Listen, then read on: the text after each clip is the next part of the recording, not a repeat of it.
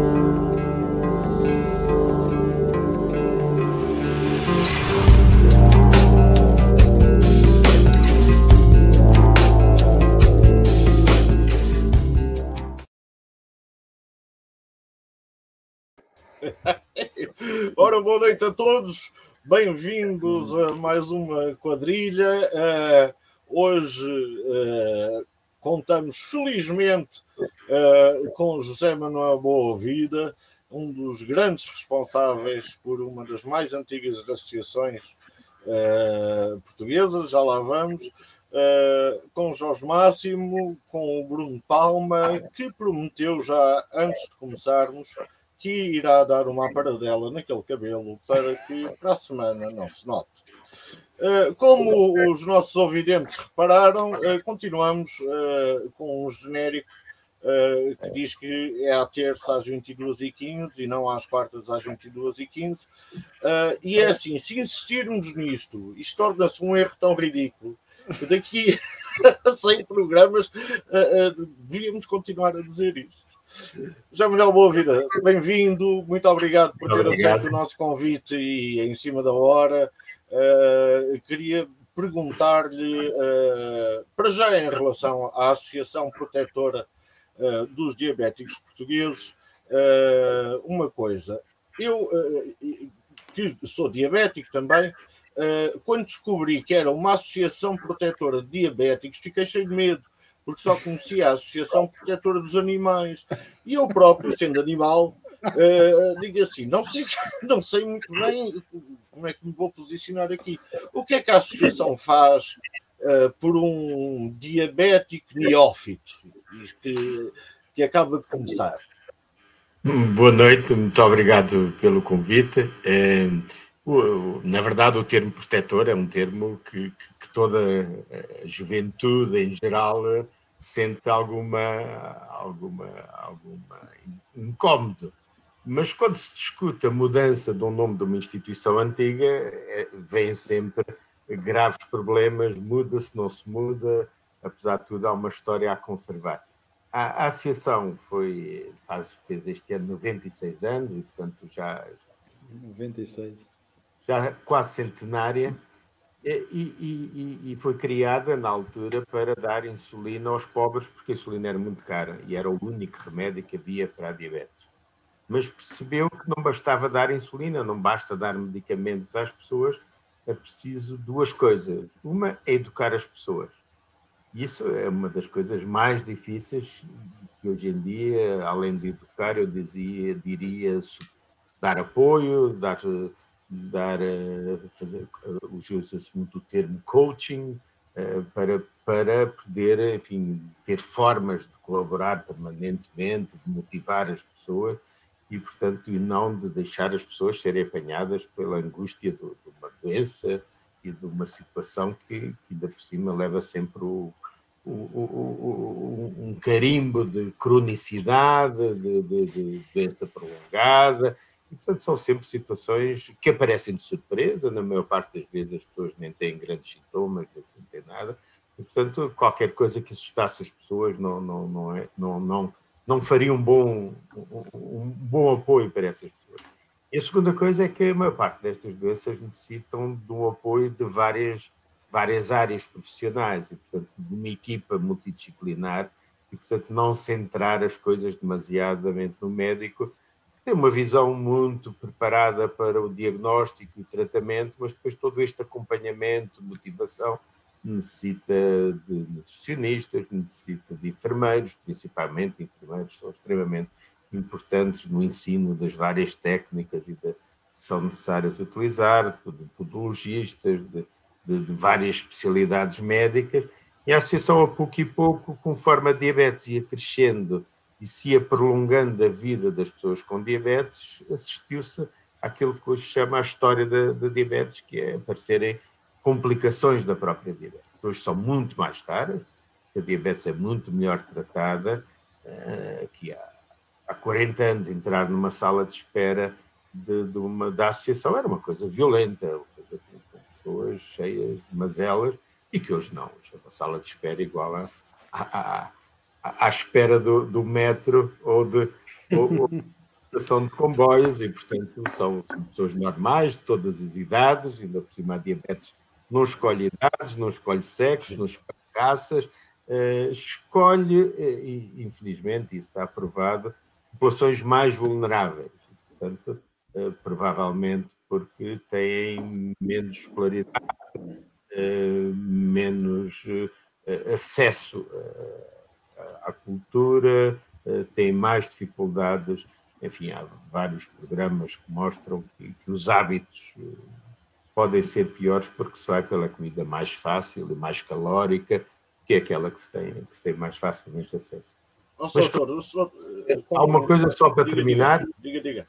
que não queremos nunca na, na associação é, é responsabilizar as pessoas pela sua própria situação. E queremos, antes pelo contrário, ajudar as pessoas a ultrapassar todos os contextos em que vivem para conseguirem lidar bem com a sua doença e aceitá-la. Isso é, é a tarefa primordial numa doença que, com, quem, com a qual vão viver muitos anos. Ora bem, os endocrinologistas e as endocrinologistas da Associação Protetora eh, dos Diabéticos Portugueses fazem um excelente trabalho, tal como os enfermeiros e as enfermeiras, eh, eu posso testemunhá-lo, eh, mas o que eu queria mesmo saber é se os vídeos que a senhora, minha mãe, me manda pelo YouTube de médicos brasileiros a dizer que a diabetes tem cura é verdade ou não. Porque eu já não consigo dizer nada à minha mãe, que já tem a sua certa idade, uh, e não quero ofender, não quero dizer isto não é um médico, isso é um, é um ferreiro e tal. E, e depois é muito complicado. Como é que nós conseguimos, no fundo, uh, distinguir uh, uma, um compromisso de lealdade de uma esperança vã? É, é, é, extremamente difícil porque estamos, estamos uh, numa situação em que as fake news surgem e a gente pergunta-se como é que as pessoas acreditam naquilo. É, ainda ontem um, um, senhor da Guiné me perguntava se este medicamento que tinha apanhado na internet seria bom e eu perguntei-lhe uh, se isso fosse assim tão bom em curar a diabetes, porque é que 500 milhões de pessoas ainda não o tinha descoberto e só ele é que ia descobrir agora esse mesmo tratamento. Portanto, é preciso, enfim, algum sentido prático e realista destas coisas. Eh, o, o, grande problema é que essas fake news muitas vezes são bem feitas, põem caras de médicos falsamente, não são médicos, são, são caras tiradas da internet e de pessoas conhecidas na praça, de, de endocrinologistas conhecidos, nomeadamente, e, e, portanto aquilo dá uma aparência de, de credibilidade que não é fácil contestar. Mas é óbvio que se eu desse um tratamento tão simples e tão barato, de 30 euros ou 40 euros, normalmente, por essas embalagens, eh, a diabetes já estava mais do que curada e portanto, o problema já tinha desaparecido, já não era preciso eles andarem a fazer publicidade, porque as pessoas, próprias pessoas a fariam e montavam bancas na sua rua a vender, a vender mais daqueles comprimidos. Muito bem. Bruno Palma. Banha da cobra, uh, não é? Uh, Bruno Palma, uh, não sei se tens perguntas a colocar ou se tens uma opinião já para começar. Não, não, fundamentalmente, para mim, tal como para a generalidade dos portugueses, eu acho que as pessoas só se apercebem da doença quando, quando ela lhes bate à porta. E acho que é, deve ser este o quadro geral. Pelo menos é esta a percepção que eu tenho. É a doença é, eu, eu por, acaso tive, tive, tive, tive a fazer o meu trabalho de casa e a pesquisar, digamos, concretamente o que é que a associação fazia, e portanto há pessoas que têm o cancro e têm a diabetes, não é? Portanto, que, que, que pronto, uma, uma, costuma dizer que uma desgraça não, nunca vem só. Mas eu fui uh, no quadro familiar, tenho acompanhado um, um, parente uh, muito próximo, digamos, ao, no, no, processo de, enfim, no processo da doença ao hospital e de facto nas doenças as pessoas são absolutamente todas iguais. É? Quando nós entramos numa sala, então falava-se da sala de espera, não é? E entramos numa sala, então 50 pessoas de todas as cores, de todas as idades, de todas as proveniências, de várias origens sociais, nós apercebemos que de facto a doença, é, a doença em geral, é, é das coisas mais democráticas que existe, não é? E infelizmente, infelizmente, não é? Devia ser só para os maus e aqueles que andam a fazer patifarias, mas não é, não é? E como, como é que as pessoas, como é que as pessoas, como é que é feita a comunicação? Pergunta, dúvida sincera. Eu, eu hoje, a, a, comunicação que tenho visto, por exemplo, o João está a fumar, a, a comunicação relativamente a uma coisa hum, simples, a luta contra o tabaco. Eu entro nos sites e ando à procura de, de enfim, de, andei à procura de informação, de, se havia alguma associação para a luta contra o tabaco, e o que vejo é sites estáticos do Ministério da Educação, do Ministério da Educação, não, do Ministério da Saúde, ignorando, por exemplo, o advento das redes sociais. Ou seja, a pessoa tem que saber que existe um site, tem que saber o endereço, tem que lá ir para ler e, portanto, não há uma dinâmica uh, de ir informar proativamente, uh, pelo menos no caso do tabaco não existe, uh, de ir proativamente informar o, público-alvo, os mais jovens, os mais velhos, enfim, com, com, com, com informação concreta. Como é que isto é feito no, como é que como é que a associação lida com isto e como é que como é que do ponto de vista da comunicação se lida com, com, com a doença em Portugal uma da, a limitação óbvia é quando, quando ficamos fechados na, na, nas paredes da, da, própria associação ou, eh, em, em, em, geral, os médicos ficam fechados nas portas dos seus gabinetes. Eh, e, portanto, eh, já lá vai o tempo em que o poder médico era, era, reforçado por esse aspecto. Hoje em dia, nós tentamos e procuramos cada vez mais ir ter com as comunidades Uh, e ter com as comunidades no sentido de fazer, uh, normalmente, aquilo que queremos é diagnosticar as situações pré-doença, alertando as pessoas que estão em risco de vir a desenvolver aquela doença, aquilo que genericamente se chama a pré-diabetes. Isto temos tentado trabalhar autarquias, principalmente, com as comissões sociais de freguesia, nem sempre somos, enfim, recebidos com a, com a preocupação, mas ainda há pouco falávamos do, de um ex-vogal da, da, Junta de Freguesia do Arieiro, que nos uh, apoiou muito nessa iniciativa, que é aquilo que nós chamamos Casas da Diabetes. Ou seja, aquilo que queremos criar é grupos de interajuda entre as pessoas que possa depois ser, ter repercussões importantes ao nível do bairro ao nível local.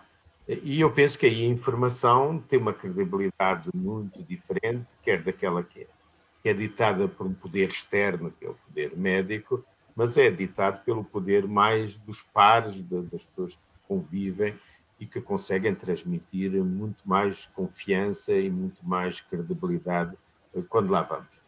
Eu penso que isso é um dos problemas fulcrais, mas obviamente que, que as redes sociais, eh, nós passamos, enfim, do, do, café e do bairro e do jardim do bairro para as redes sociais, e como estamos aqui agora, eh, mas ainda há uma grande parte da população que, que, está muito mais localizada.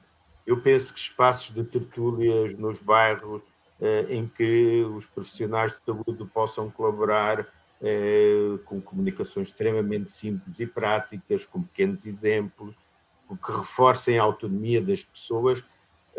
Reparem que a diabetes é a primeira doença que pega numa seringa e dá às pessoas para se injetarem a si próprias Se essa discussão for tomada hoje em dia, tínhamos a ordem dos médicos, a ordem dos enfermeiros, todos contra essa decisão.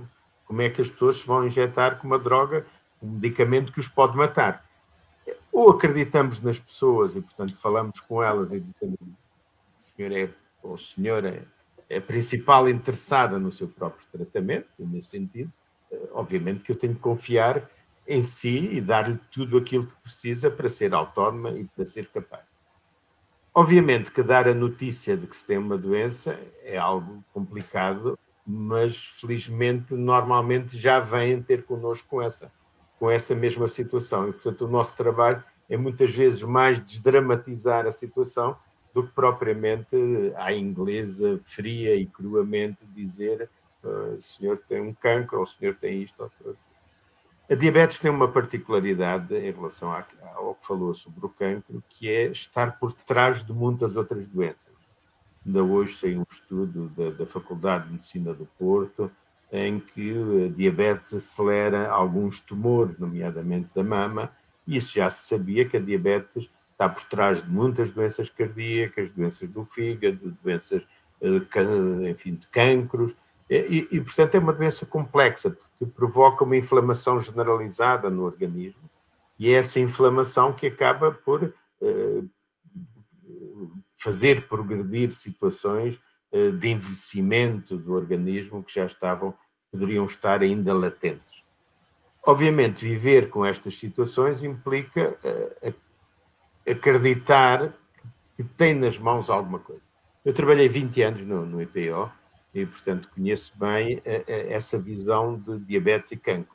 E era interessantíssimo, salvo seja, como se dizia na minha terra, ver as pessoas virem todas contentes à consulta da diabetes, porque era uma consulta onde elas tinham um papel ativo, onde poderiam fazer alguma coisa por si. Enquanto no, na consulta de, de, de, oncologia, normalmente tinham receio de falar, tinham receio de ter mais notícias, tinham um receio de sequer o que é que se passava bem, eh, e, portanto, é um processo de, de comunicação muito mais difícil e, portanto, sem comparação nenhuma. Eh, na diabetes era um, era um momento de, de alívio, de descanso, porque podiam mostrar aquilo que tinha sido o, o, o seu esforço. Eh, mas todas as doenças crónicas, e hoje em dia é preciso dizermos que as grandes doenças não são as doenças infecciosas, contrariamente àquilo que no Covid, as pessoas que mais sofreram do Covid foram as pessoas que já tinham outras doenças crónicas. Exatamente. Essas que foram apanhadas pelo Covid e que tiveram internamentos e maior mortalidade. Eh, as doenças crónicas na, na, na Europa, eh, nomeadamente, são responsáveis por mais de 90% das mortes e, de, e da maior parte da morbilidade.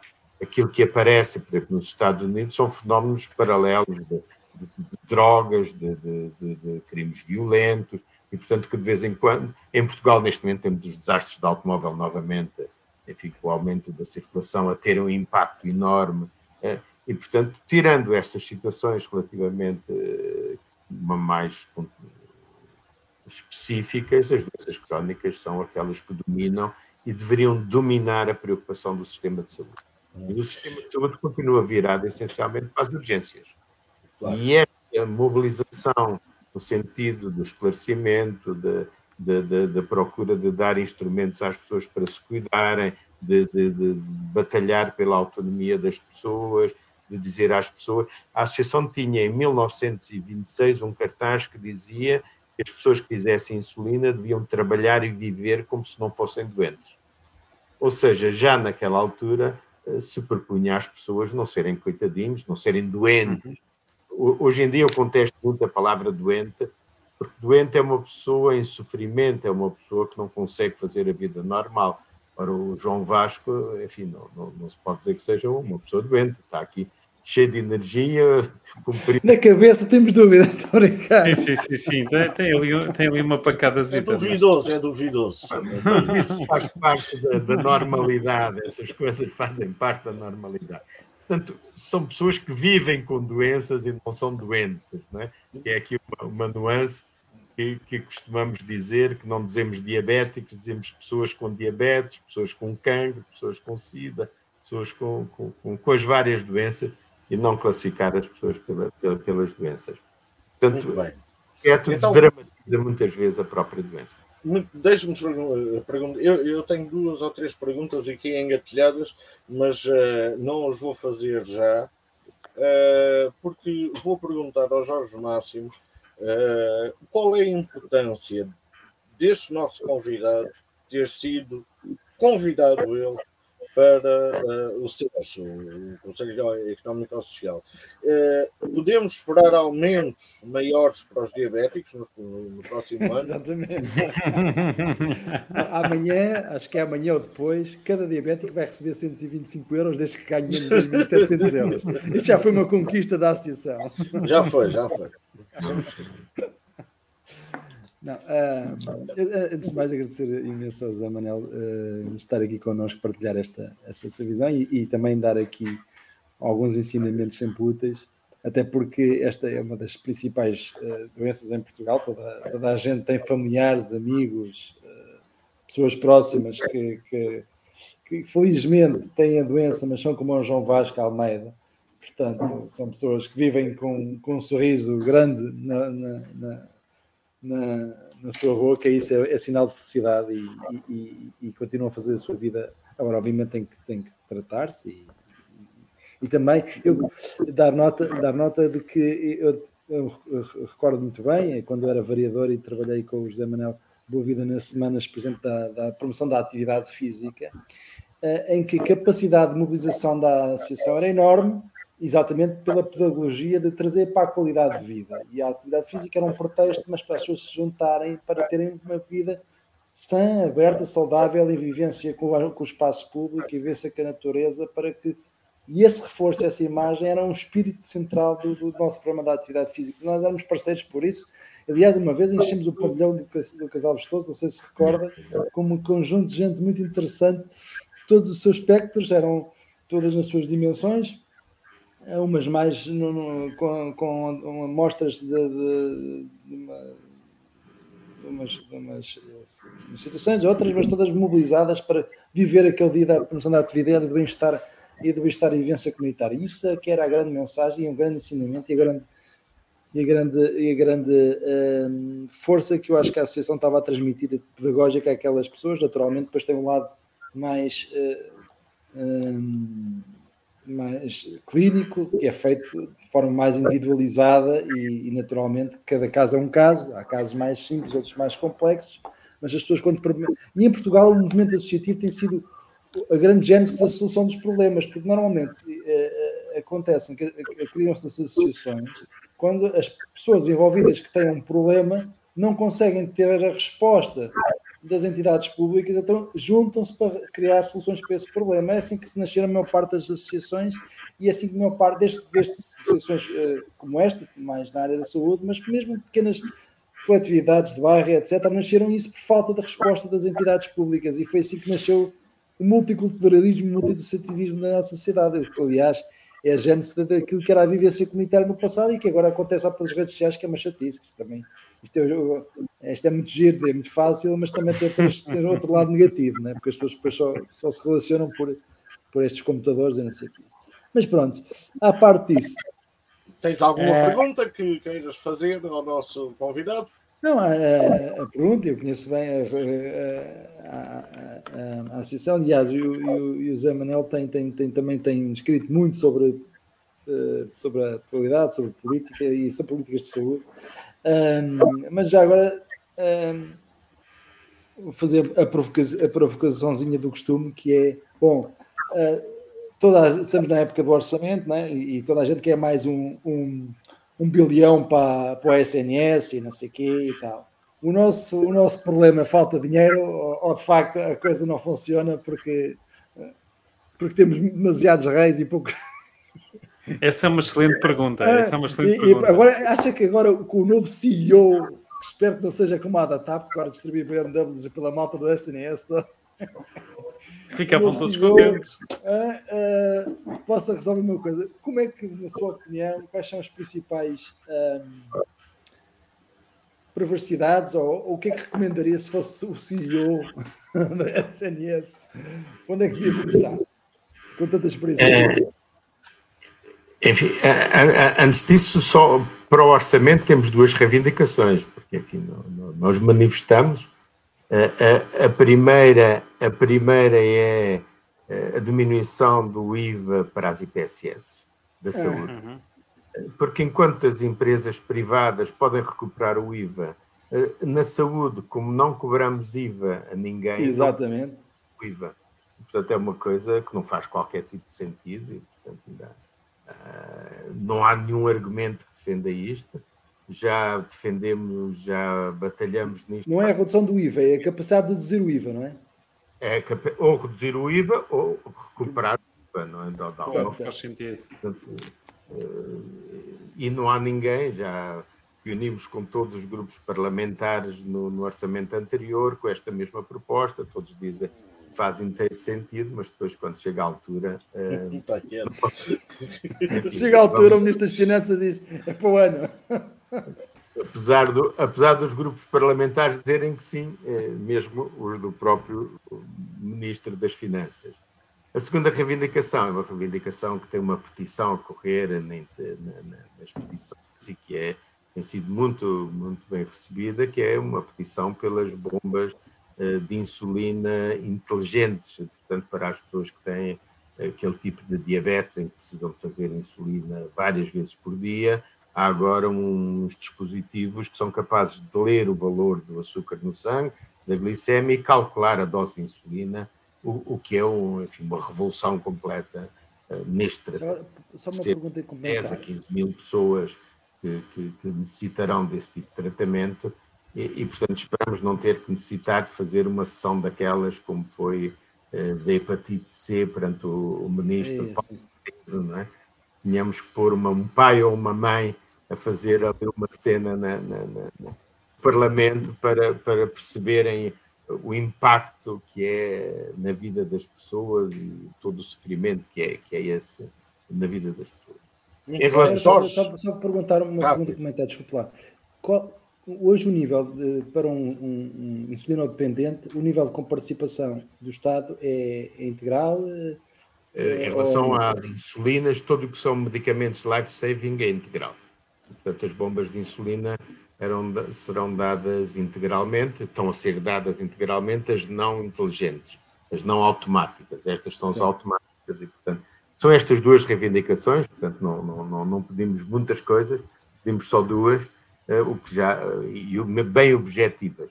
Uh, considerando agora o CEO, é, é óbvio que partilho da, da mesma opinião, ninguém percebe como é que a responsabilidade política vai ser partilhada entre o ministro e o CEO. E obviamente que o CEO tem tantas funções, nomeadamente o próximo acordo da associação o Ministério da Saúde já vai ter que passar pelo CEO e, portanto, vamos ter que ir ao Porto negociar, uh, negociar o, nosso, o nosso acordo, porque a associação não é aumentada desde 2008 e, portanto, oh. só tem diminuições de, de, de verbas desde 2008. Portanto, e com a inflação deve ser uma coisa agradável, não é? Agora, não é? Pois, pois. Nós temos sido empurrados para a privatização. É assim que se dá cabo das associações, é, vai-se apertando, vai apertando, e depois as associações têm que deitar mão eh, de, de expedientes de, para poderem encontrar formas de, Depois criam umas PPPs ou umas associações SA, não é? Basicamente é isso. Muito bem, deixem-me, deixem por favor abreviar, porque o tempo conta e nós estamos a meio do nosso programa. Uh, eu, eu, tenho uma questão relevante, relevantíssima para, uh, para o endocrinologista, que é, vamos imaginar que eu sou diabético e que acabei de comer um queijo da serra, assim, umas boas fatias de presunto, com pão casqueiro. Um, aqui, o, o, que, o que é que imediatamente eu devo fazer para não ultrapassar os 300 ou os 400? Eu os 200 já não me importo. o tinto, é o tinto. Eu acho que o tinto acompanha melhor com queijo e com presunto.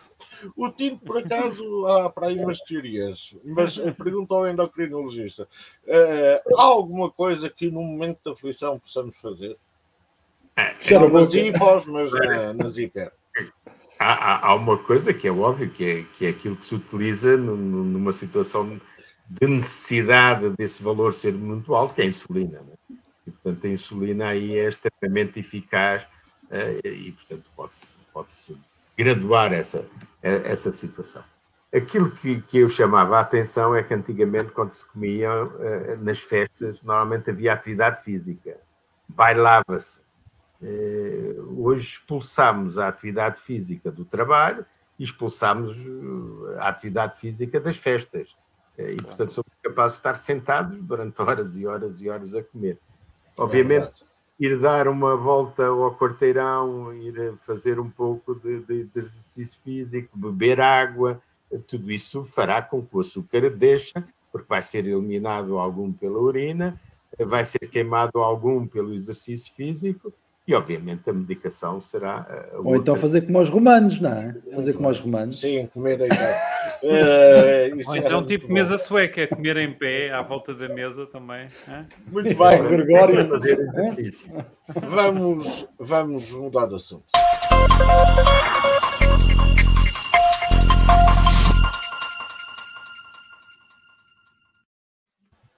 Uma crise gravíssima em Portugal. Uh, o jovem Bergoglio só tem uma data marcada para o concerto que vai levar a cabo. E os em seis.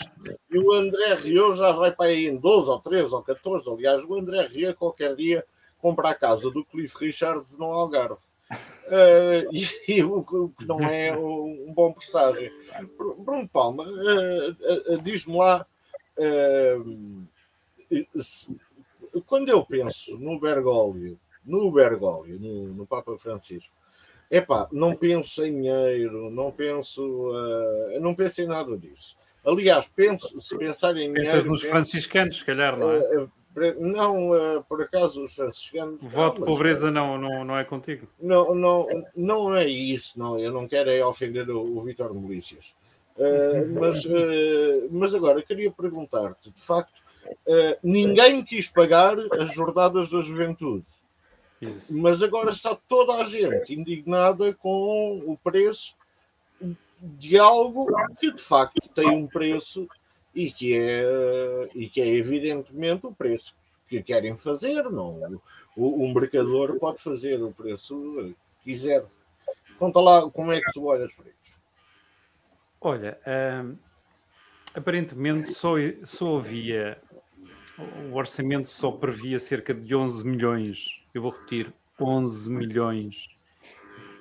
E acho que 11 milhões não chegava, só chegava para fazer o palco e ali uns arranjos.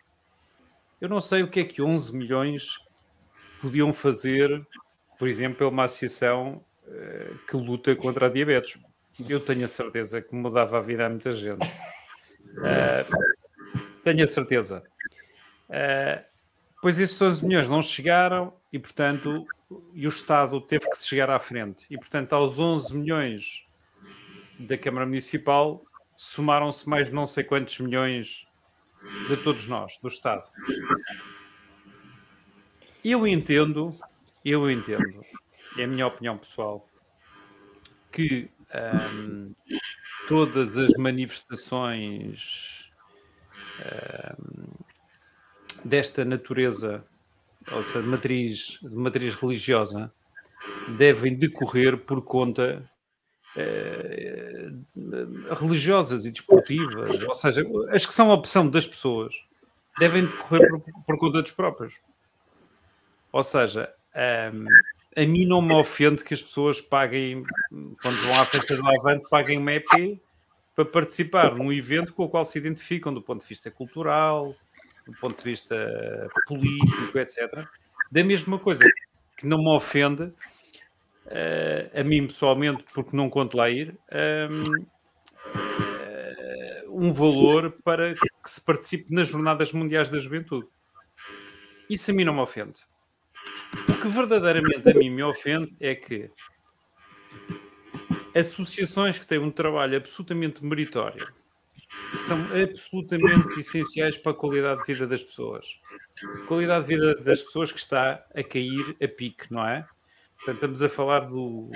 Fala-se, diz que o índice de preços está a subir cerca de 9% ou 10%, não é? Significa que as pessoas são pelo menos 10% mais pobres só este ano. Só, só para começar. Não há dinheiro para isso, mas há dinheiro para, para, para este tipo de eventos. A, a mim choca-me. Agora, o que me choca ainda mais é que haja investimento público neste espaço que supostamente depois terá um retorno para a cidade, ou seja, acho que a lógica deve ser esta, não é? Portanto, nós investimos num espaço, vamos requalificar um espaço, uns terrenos, que depois ficam como legado para, para Lisboa. E eu olho para o que estão a fazer, para a obra que estão a fazer, e digo: bom, são terrenos na zona ribeirinha de Lisboa, na zona ribeirinha oriental de Lisboa, e nós tivemos um presidente, uh, um presidente da Câmara e presidente da República, de nome Jorge Sampaio, que deixou um legado enorme à cidade. Foi uma visão. E, ele, e ele, ele, a visão que ele nos deixou foi a Lisboa, capital atlântica.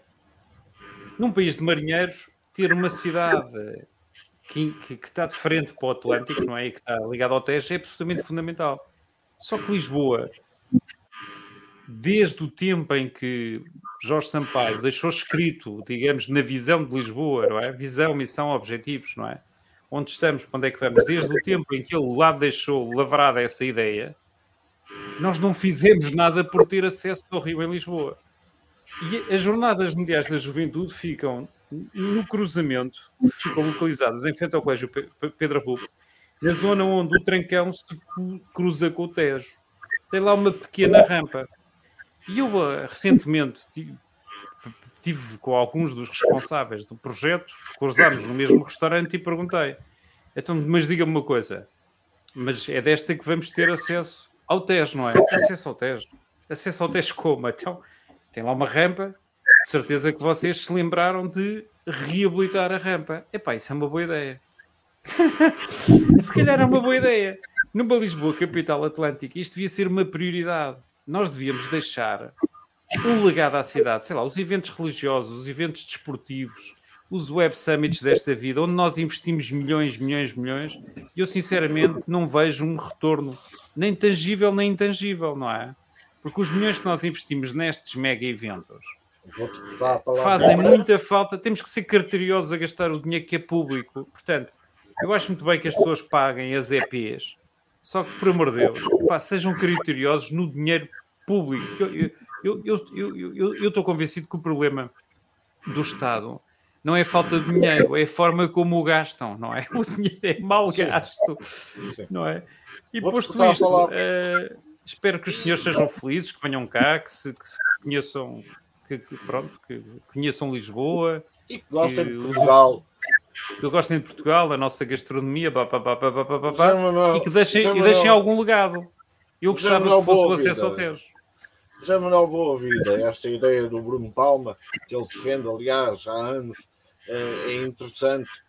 Para si, quando vê na praça pública políticos a falarem de orçamentos e paga tu, paga tu, paga tu, a vinda do Papa, uh, isto uh, soa-lhe a dignidade ou talvez a um provincianismo como havia naquela série do Solnado e do Armando Cortês, que era lá por casa tudo bem, mas ninguém queria pagar nada. Qual é a sua opinião? Não, claramente há, poderes e poderes né, nestas coisas e portanto o poder de, os poderes de, de, das igrejas, enfim, não, não querendo aqui eh, única, porque as outras também começam a ganhar muitos poderes e vamos ter, enfim, com a, com a crise atual eh, da, da, da, maioria, vamos ter eh, provavelmente a progressão ainda maior de, outra, de, outra, de outras igrejas é claramente que a situação eh, de um Estado que eu acredito que devia ser laico eh, deveria manter uma grande independência em relação a estas iniciativas. Liberdade absoluta de as realizarem, eh, liberdade de, enfim, alguma disponibilidade para ajudar do ponto de vista de espaços, tudo isso, mas tudo o resto não poderiam ser de maneira nenhuma dinheiros públicos que que vão ser utilizados em nome de uma recuperação. Vamos ver quando se transformará em grandes prédios uh, no final de tudo aquilo. de, ter, de ter limpo, de se ter limpo, quantos prédios com vista para o Tejo não vão nascer uh, dali. Uh, Por, porque parece com, que com é públicos, não é? Com investimento público. Não, é porque parece que é a desculpa que se está a, a querer usar aquela zona que eu infelizmente conheço bem, infelizmente não, felizmente conheço muito bem, e que era uma das maiores bibliotecas do país, tinha ficção, eu diria, talvez mais erotizada do que aquela que o Leão de Castro vendia ali no sítio de Beirolas, mas eu também era novo. eu vejo ali nascer de facto essa frente que, que Jesus Cristo transformaria os prédios em peixes e não os peixes em prédios. É isso que parece também, já Manuel Boa Vida.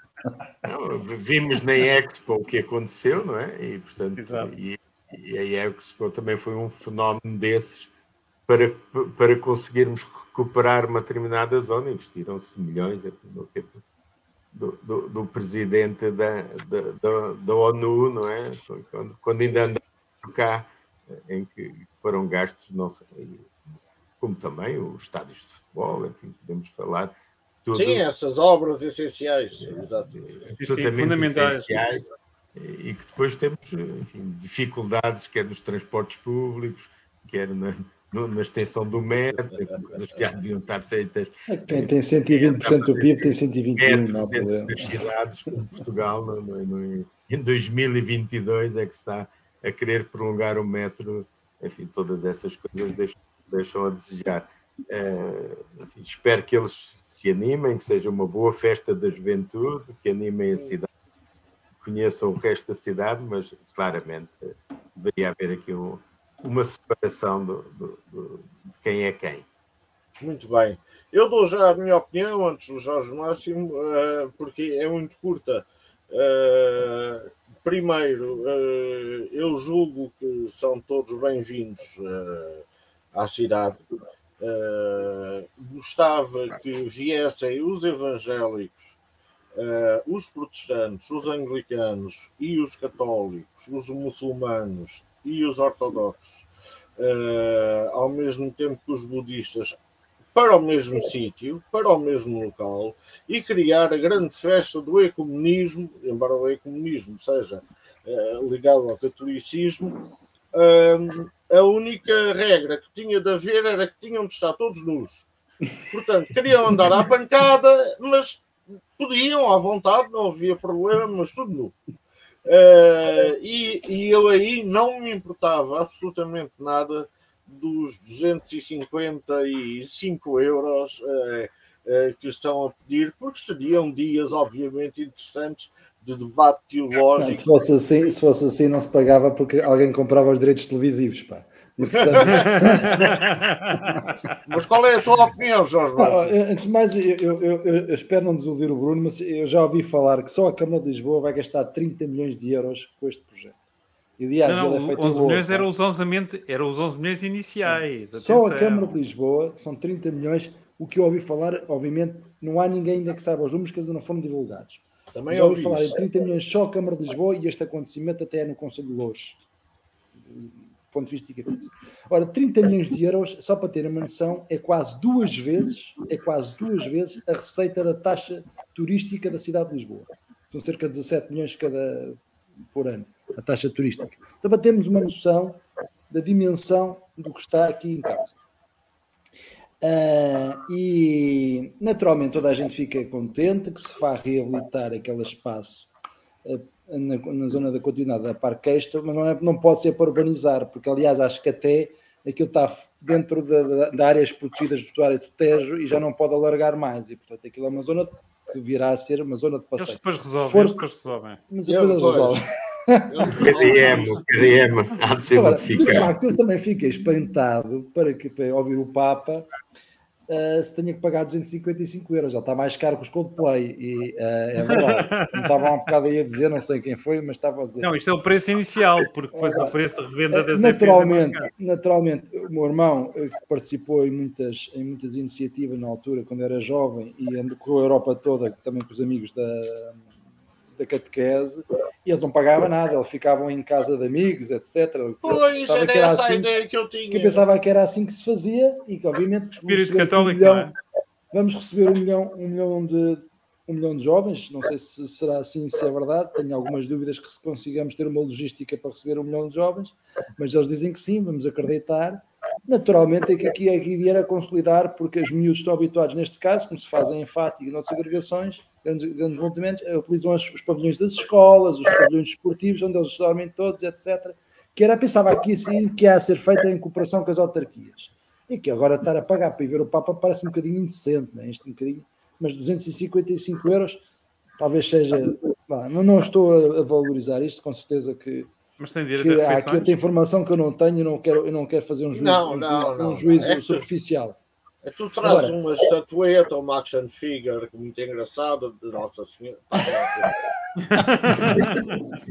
Portanto, exatamente. De facto, acho que há aqui, naturalmente, as jornadas são um, um, um, momento importante para a própria Igreja Católica, porque é uma promoção junto do seu público-alvo mais importante, que são os jovens, não é? porque é, é uma forma, e nomeadamente noutros contextos, nomeadamente no continente sul-americano, uh, o catolicismo está a perder muitos, muitas, muitos para outras, uh, muitos jovens para outras igrejas, e portanto é natural que a Igreja Católica invista nos jovens, mas também tem que investir do ponto de vista financeiro, porque a gente sabe, e esse é um esforço comum. Ora, tinha a ideia facto, que a Igreja Católica já investia nos jovens. Pronto. Não é nesse, não é nesse, não. Isso, isso, isso, é, isso é outro assunto. Não, isso não é nos jovens, isso é nas crianças. esse, esse e nos jovens, e nos jovens. Esse também é o tabu esta semana. Foi alegadamente, semana alegadamente. Não, uh, alegadamente. Há aqui um tema que é relevante e isto é que para mim é o principal condicionante de este, todo este processo e que está a fazer com que haja um grande esforço de mobilização e de quem vai pagar, isto vai ser pago. Porquê? Porque neste momento o nosso chefe de Estado é o principal promotor e, e, e motivador destas jornadas. Marcelo, quando tomou posse, foi o primeiro chefe de Estado com que reuniu foi o Papa, e está em todas as iniciativas das jornadas sociais de, de, de, promoção das, das, das, JMJs. O que é que isto acontece? E também faz a comunicação com, com a Igreja Católica com, em alguma, algumas ocasiões. Também faz o chefe de Estado a envolver-se desta forma tão ativa e como vai ser o apogeu do seu mandato, com certeza, aquilo que ele mais aspira é chegar ao ano 2023 e estar lá ao lado do Papa, fazer a benção Urbi et Orbi, o que é que, o que, é, que é natural que naturalmente este, haja uma motivação do governo e do, das autarquias, não sei se condicionadas por, pelo presidente ou não, para que isto vá ser pago, isto vá ser um grande sucesso etc. Eu acho que podia ser feito de uma forma mais clara e neste caso o chefe de Estado devia ter uma posição mais, mais neutral, exatamente porque é republicano e laico, ainda que seja católico e tenha todo o direito a ser católico, não é isso que está em causa. Agora, se de facto 30 milhões do município de Lisboa, eu acho muito dinheiro, e isto tem que ser, tem que ser justificado e tem que ser transparente porque tanto dinheiro e qual. E se é uma tem, opção apenas só religiosa e não, e não de requalificação urbanística. Oh, oh, oh, Jorge, desculpa lá, fiquei com uma dúvida. Uh, nós temos tido presidentes, uh, eu julgo que um agnóstico, dois agnósticos, eu não estou a contar com o Spínola uh, e com o Costa Gomes. Portanto, um agnóstico, dois agnósticos, o terceiro era, vinha de famílias judaicas, mas não, não praticava, uh, o quarto era católico e o quinto é católico. Uh, tu notaste alguma coisa nos outros presidentes que não católicos, os agnósticos e, e, até o próprio Cavaco, de deferência com a Igreja, como a que vês em Marcelo agora, ou, ou foram muito mais clean na mensagem? O, o, Papa, há uma simpatia mundial, mesmo dos, chefes de Estados não católicos e de outros países. O Papa, de facto, é uma figura mundial com um grande peso institucional e político. É verdade. É. Agora, uh, mas deve ser visto como um chefe de Estado com, e, e, não deve ser que fez com. Nós já não vivemos numa lógica de súbditos, não é? Portanto, o, o rei de Portugal já não obedece uh, obediência ao Papa. Na, na bula papal foi em 1143. E, portanto, devia haver aqui algum controle. De facto, eu acho que o que está em causa é a falta de publicidade nesta altura, a um ano, da, a um ano da, das jornadas e fala-se demasiado deste assunto, e agora veio esta informação dos 255 euros, não é? É bom, uh, gera aqui alguma informação e alguma confusão e alguma crítica e alguma ironia que devia ser desmistificada para bem da Igreja e bem do Estado laico. Porque, de facto, se a Câmara de Lisboa, se só a Câmara faça, faça já contar com a de Louros contra o Estado e mais as seguranças e não sei o quê, a polícia, tudo isto vai ser tudo pago à, à, eh, devia haver aqui uma clarificação disto, uma, alguma transparência, porque é bem até, até, até, da própria organização do. Porque já cá, eu, eu, já me recordo, este Papa já cá veio e não foi preciso pagar eh, tanto dinheiro para isto, não é? Não, mas vem na, Ryanair, vem na Ryanair, vem na Ryanair agora, não vem na Ryanair. é mais, é pronto, é mais. Bom, é meus amigos, uh, eu devo dizer-vos que temos nove minutos de programa, portanto vou avançar para as notas finais, porque senão uh, ficamos aqui até amanhã com um espectador que há de ser um de nós que abriu uma janela de browser ao lado. Portanto, isto é mentira. A gente não faz isso. Uh, portanto, vamos às notas finais.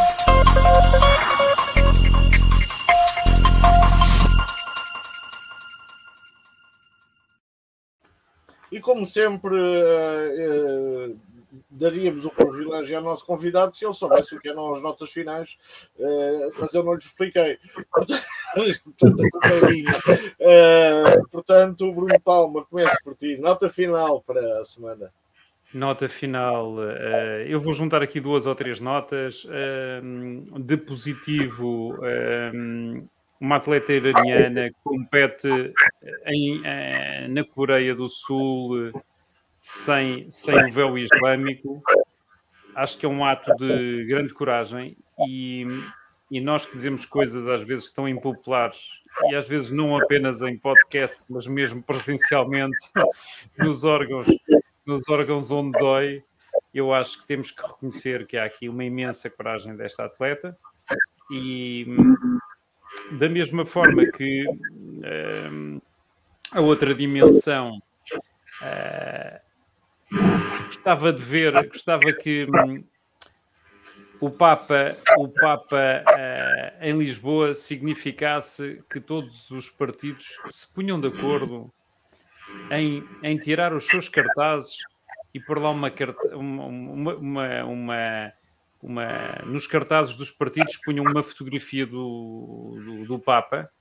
ou uma cruz. Para mim, até punham uma cruz definitivamente nos cartazes e tiravam os cartazes das ruas, porque eu não acredito. Eh, eu não acredito que alguém vote nos partidos porque vê cartazes. Eh, portanto, nós já estamos no século XXI. Era importante alguém informar os partidos que as pessoas eh, se calhar já não ligam tanto a essas coisas. Portanto, essas teimosias e essas birras que nós temos visto por aí, eu se tivesse um cartaz em frente à minha janela, não havia Comissão Nacional de Eleições que valesse, porque eu arrancava aquilo, quer dizer, até porque a Comissão Nacional de Eleições pá, já me tarda a responder e quando responde uh, não, é, não, não é muito assertiva. Uh, e agradecer também a presença do nosso convidado, Uh, foi para mim muito interessante ouvir o, o, ponto de vista dele e, e lanço-lhe uma pergunta, uh, uma pergunta final que é se tivesse uma varinha mágica, se tivesse uma varinha mágica, o que é que mudava hoje neste governo? Por exemplo, uma coisa. Então vamos, vamos para a nota final de José Manuel Boavida. José Manuel não tem que responder à provocação do Palma, pode responder com outra coisa qualquer. Aliás, varinha mágica era uma coisa que se usava para fazer caldo e puré, uma sopa. Uma sopa. Uh, mas caso deseje, uh, faz favor, qual é a sua ideia e nota final? Eu penso que, enfim, que tive muito gosto em, estar aqui e, e, e colaborar e participar né, neste debate tão, tão dinâmico. É, e obviamente que, que, as varinhas mágicas são aquilo que, que a, a, força da mobilização e do conjunto da sociedade conseguir fazer. Não, não acredito muito noutras é, e penso que poderemos ver uh, as dificuldades que vão ser crescentes.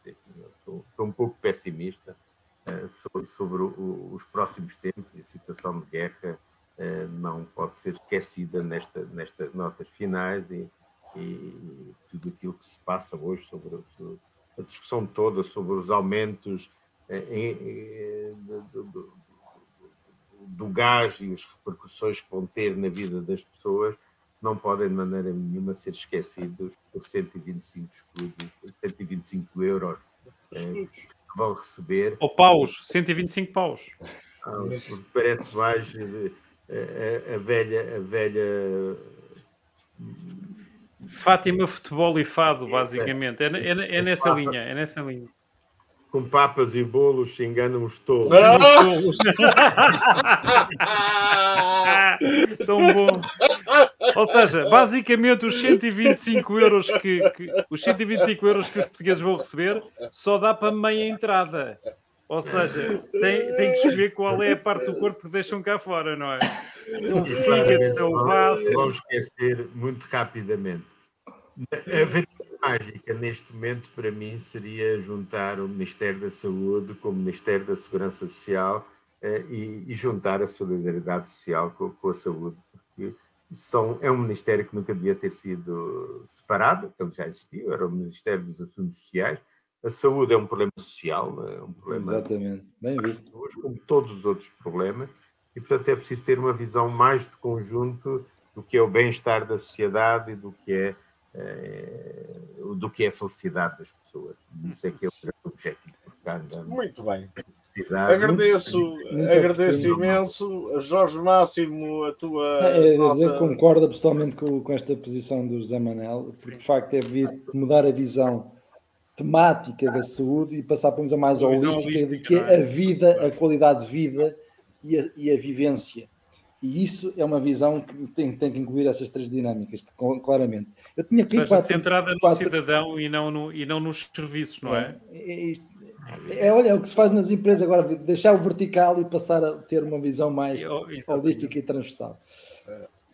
Três ou quatro coisas, tínhamos aqui a semana dos quatro dias para falar, vimos passar para a semana, porque toda a gente quer. É verdade, é verdade. Uh, falar sobre este tema, mas eu, eu gostava, e temos aqui outro tema também que temos que trazer para a semana, que é uh, eh, 1,9 milhões de pobres em Portugal, portanto são 20, quase 20% da população. Isto também é um tema para a quadrilha, parece -me. A partir da manhã, 125 euros a cada português, então resolvido. Então pronto, já, já são é já 1,8, portanto já, já são 100 mil que se safam. Uh, agora, eu acho que para notas de finais tinha aqui dois temas muito interessantes. A primeira é, é as notícias que, que, que, correm, têm corrido nos últimos dias, de que o Ministério, eh, de que vários tribunais estão a parar despachos porque não têm remas de, resmas de papel. E, portanto, estão a mandar ofícios, ofícios para, os arguídos e para, e para os, a dizer que não há papel e, portanto, o processo fica parado até ver resmas de papel. E, portanto, eu pedi aqui aos amigos da quadrilha que fizéssemos uma, uma vaquinha para criar aqui uma bolsa de comprar papel para os tribunais portugueses que será que é uma coisa que demora às vezes 12 anos e 20 anos, a 10 anos num processo, olha, por exemplo, processos, mega processos com, com falta de papel, portanto, é uma forma fantástica de alguns gajos safarem. Uh, isto só num, quer dizer, e aquela um rábula tem, um país que tem um orçamento papel. de Estado, um orçamento de Estado, só de receitas este ano, o orçamento de Estado são 111 mil milhões de euros e não há dinheiro para o papel. Uh, o outro tema que me parece bastante interessante é culparem o Van Gogh pelas alterações climáticas. Portanto, houve duas moções que foram mandar ketchup ketchup e não, não sei se. Vá, já percebemos, vá, vá, vá. Para o Já quadro percebemos. do- dos girassóis. Ora, o senhor cortou as orelhas, pá, e agora é responsável pelas alterações climáticas. Esta malta da- não quer arranjar culpados para tudo, eu não sei o quê, mas elas não são tantas. Eu acho que já estamos a chegar à noção de que, de facto, a, a saúde mental é, é também aqui uma dimensão mais É. transversal É. do que pensamos. Depois É, também é mesmo. eh, um ano de moedas, podemos também falar para a semana e, e dar boas, boa sorte aos ingleses pelo Brexit 2 que está prestes a acontecer. É verdade, é verdade. Foram as tuas 14 notas finais, ou tens mais alguma? Não. Então, deixem-me deixem contar-vos. Vou falar de duas pessoas, uma das quais não sei o nome, eh, mas há dias na Nazaré, eh, numa praia conhecida por ter uma bazuca de água, eh, onde as pessoas vão fazer vela ou não sei o quê. eu, num, num bar, pedi assim: olha, traga-me um, um famous grouse com duas pedras.